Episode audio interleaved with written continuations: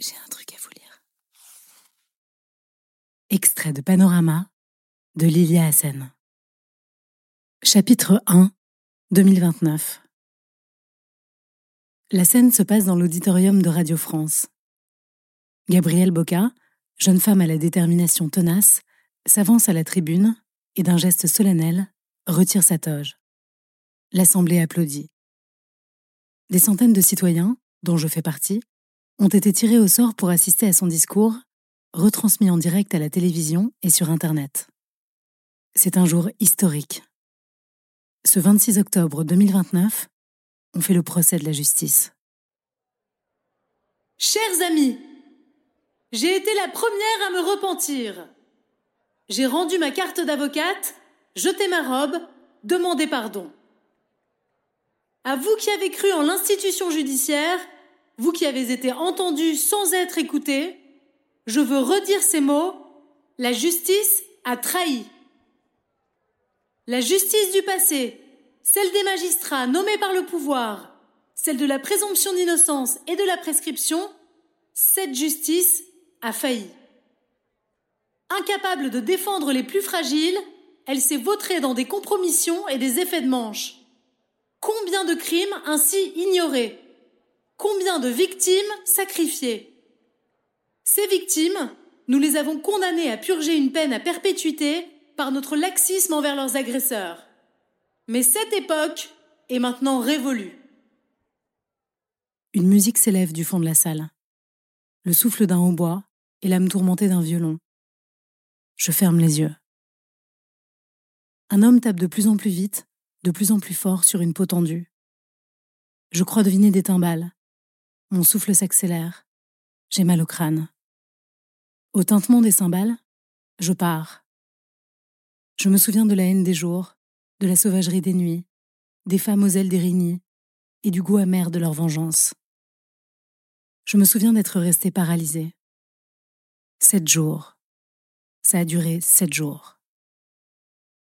Tout a commencé quand un célèbre influenceur, du nom de Julian Gomez, a porté plainte contre son oncle à son million d'abonnés, il avait raconté comment cet homme l'avait violé quand il était petit et expliqué les répercussions qu'un tel secret avait eues dans sa vie.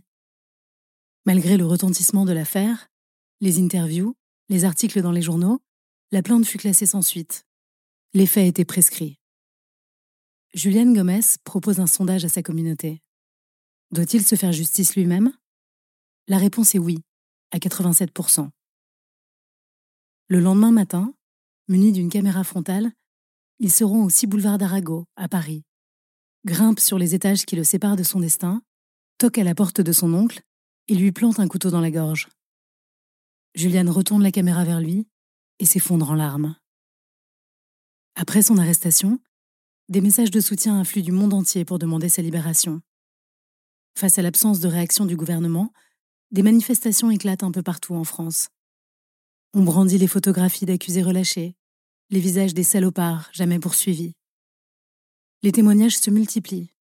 Chacun exprime ses griefs personnels à l'encontre de l'autorité judiciaire, sa lenteur, son inefficacité. Le site du ministère de la Justice est piraté et renommé Ministère de l'Injustice. Une nuit, alors que le tribunal de Paris est envahi par une centaine de femmes, membres d'une association de victimes de violences conjugales, le ministre de l'Intérieur ordonne leur expulsion. Elles refusent d'obtempérer, se débattent, et l'une d'elles est matraquée par un policier. La séquence, diffusée à la télévision, attise la colère des manifestants.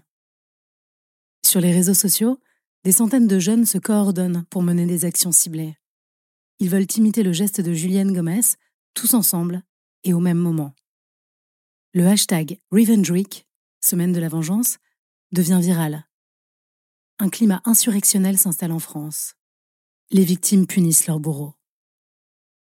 Une jeune salariée de Mulhouse défenestre le patron qui l'avait harcelé pendant des années. Un étudiant d'Amiens pousse sur les rails d'un train son voisin, un ancien militaire qui battait son chien. Le patron d'un empire pétrolier, responsable d'une marée noire, est empoisonné par des militants écolos. Les parents maltraitants, les prêtres pédophiles, les flics abusifs, les pourris en liberté sont éliminés les uns après les autres. Ces crimes sont filmés, relayés, et likée par des centaines de milliers de personnes. À Béziers, un homme âgé se présente au commissariat pour se dénoncer. Il a tripoté des gamins à l'époque où il était directeur sportif d'un club de foot. Il sait que ses anciens élèves sont à ses trousses. Ils ont posté sa photo et cherchent son adresse. Il craint pour sa vie et insiste pour être incarcéré. Les policiers lui demandent de revenir plus tard, sans garantir de pouvoir lui trouver une place en cellule. L'effet de sidération est tel que personne, y compris dans mon unité, n'ose bouger. Le président de la République, menacé à son tour, se réfugie au fort de Brégançon, laissant le pouvoir vacant. Après sept jours de terreur, Julienne Gomez est libérée. Gabrielle Boca, la très médiatique avocate de l'influenceur, lance le mouvement Transparence citoyenne pour aider les individus qui se trouvent dans la même situation. Soutenue par d'autres repentis des corps exécutifs et législatifs, elle propose la grâce pour tous les actes commis lors de la Revenge Week, à condition que les violences cessent. Une procédure d'exception doit être mise en place pour épargner ce que la justice n'a pas su protéger par le passé. Les vengeurs d'un jour seront auditionnés et fichés, car la violence n'est pas et ne sera jamais acceptable en démocratie, mais je suggère qu'ils ne soient pas condamnés. Montrons-nous indulgents avec ces victimes coupables de crimes, ces justiciers qui ne représentent aucun danger pour la société.